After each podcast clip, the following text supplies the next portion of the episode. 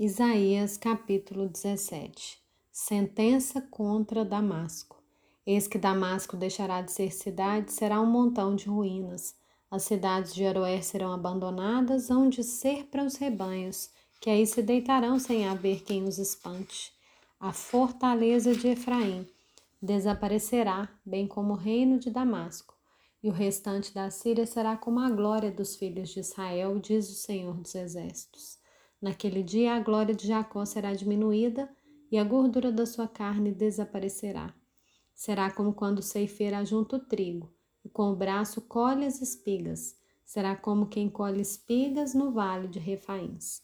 Mas ainda ficarão algumas espigas, como no sacudir da oliveira, duas ou três azeitonas na ponta do ramo mais alto, e quatro ou cinco nos ramos mais produtivos, diz o Senhor, o Deus de Israel. Naquele dia, as pessoas olharão para o seu Criador e os seus olhos estarão voltados para o Santo de Israel.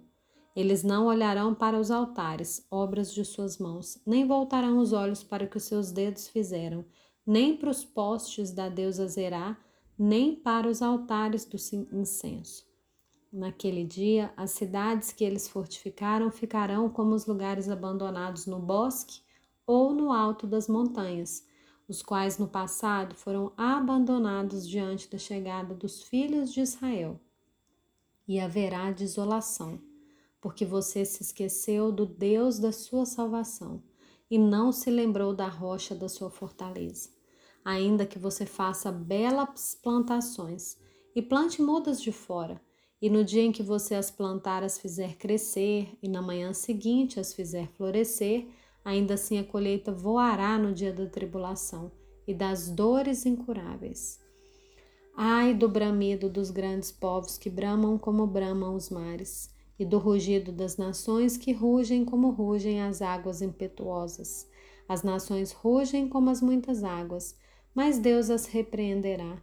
Fugirão para longe, serão afugentadas como a, a palha dos montes diante do vento, e como o pó levado pelo tufão.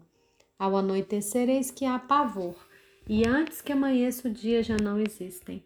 Esse é o destino daqueles que nos despojam, despojam e a sorte daqueles que nos saqueiam.